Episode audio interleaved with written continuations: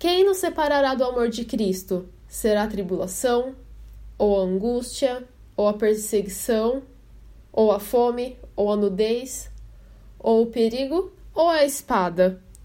Romanos capítulo 8, versículo 35.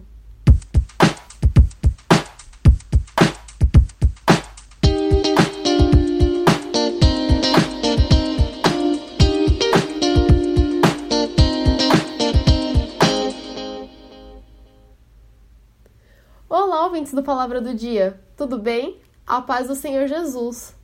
Antes de começar a nossa palavra de hoje, eu gostaria de te convidar a seguir o Palavra do Dia nas redes sociais. Temos o Instagram com palavradodia.app e também o Facebook como Palavra do Dia.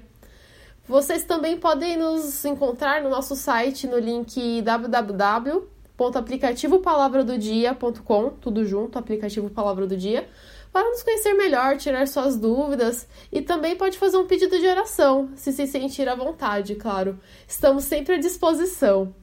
Bom, eu gostaria de compartilhar com vocês um, uma coisa que aconteceu comigo essa semana e que mudou meu jeito de ver as coisas ao meu redor. Não foi algo fisicamente extraordinário ou algo que eu ganhei, mas foi uma palavra que mexeu muito comigo.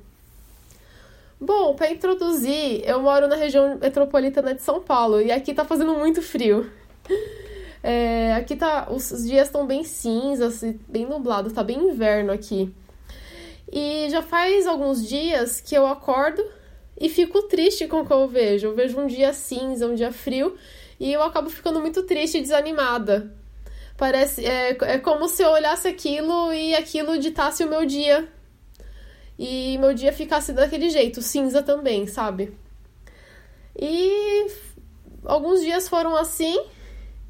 E parece que o dia nem começa, né? Quando eu acordo assim, né? E também parece que aqueles problemas do nosso dia a dia se intensificam mais por conta desse pensamento, né? E nesse final de semana específico, fez um dia muito bonito de céu azul e eu fiquei bem animada. Eu até pensei, eu vou voltar a praticar atividades físicas. Mas aí chegou segunda-feira e o céu voltou a ficar cinza novamente, com chuvisco e tudo. Mas aí eu não desanimei, fui mesmo assim, fui começar minhas atividades físicas.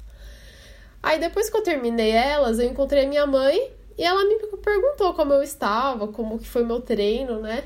E eu respondi que não rendi tanto porque não estava muito animada, porque o dia estava muito feio. Eu falei que o dia estava feio. Aí ela me olhou. Pra que que eu falei isso, né? Ela me olhou e respondeu assim: Nenhum dia é feio. Todos os dias são bonitos. Não é porque não tem sol que o dia é feio. Deus criou todos esses, todos esses dias porque tem um propósito. E, gente, isso foi um tapa na minha cara. E eu passei o dia todo refletindo, porque já fazia dias que eu, que eu estava com esse sentimento. Parece que o dia não, não estava rendendo. E olha só como nossos olhos são, né?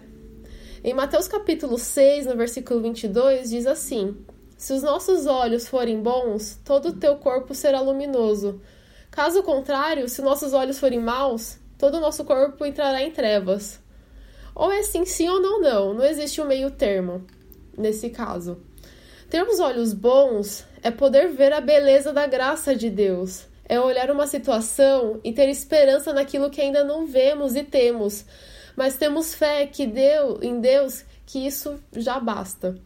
Em Romanos, no capítulo 8, versículo 24 e 25, diz assim: Porque em esperança somos salvos. Ora, a esperança não se vê, não, a esperança que não se que opa, perdão, a esperança que se vê não é esperança, porque o que alguém vê, como esperará? Mas se esperamos o que não vemos, com paciência o esperamos. E voltando ao versículo que lemos no início, ele começa perguntando: Quem nos separará do amor de Cristo? E a resposta é nada se temos Jesus Cristo como base de nossas vidas. Mesmo olhando o pior das situações, nada poderá nos separar desse amor, pois a sua graça nos basta e assim podemos repousar nele, descansar nele. Não podemos deixar o que vemos nos deixar triste. Não podemos deixar os nossos olhos nos enganarem. O amor de Deus por nós é maior que tudo isso. O dia pode estar cinza, mas a alegria do Senhor é a nossa força e em nome de Jesus nada poderá nos abalar.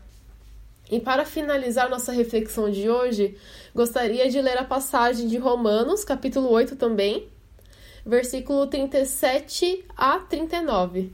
Esse versículo diz assim: Mas em todas essas coisas somos mais do que vencedores, por aquele que nos amou porque estou certo de que nem a morte, nem a vida, nem os anjos, nem os principados, nem as potestades, nem o presente, nem o porvir, nem a altura, nem a profundidade, nem alguma coisa, nem, nem alguma outra criatura nos poderá separar do amor de Deus, que está em Cristo Jesus, nosso Senhor. Que Deus te abençoe e até a próxima!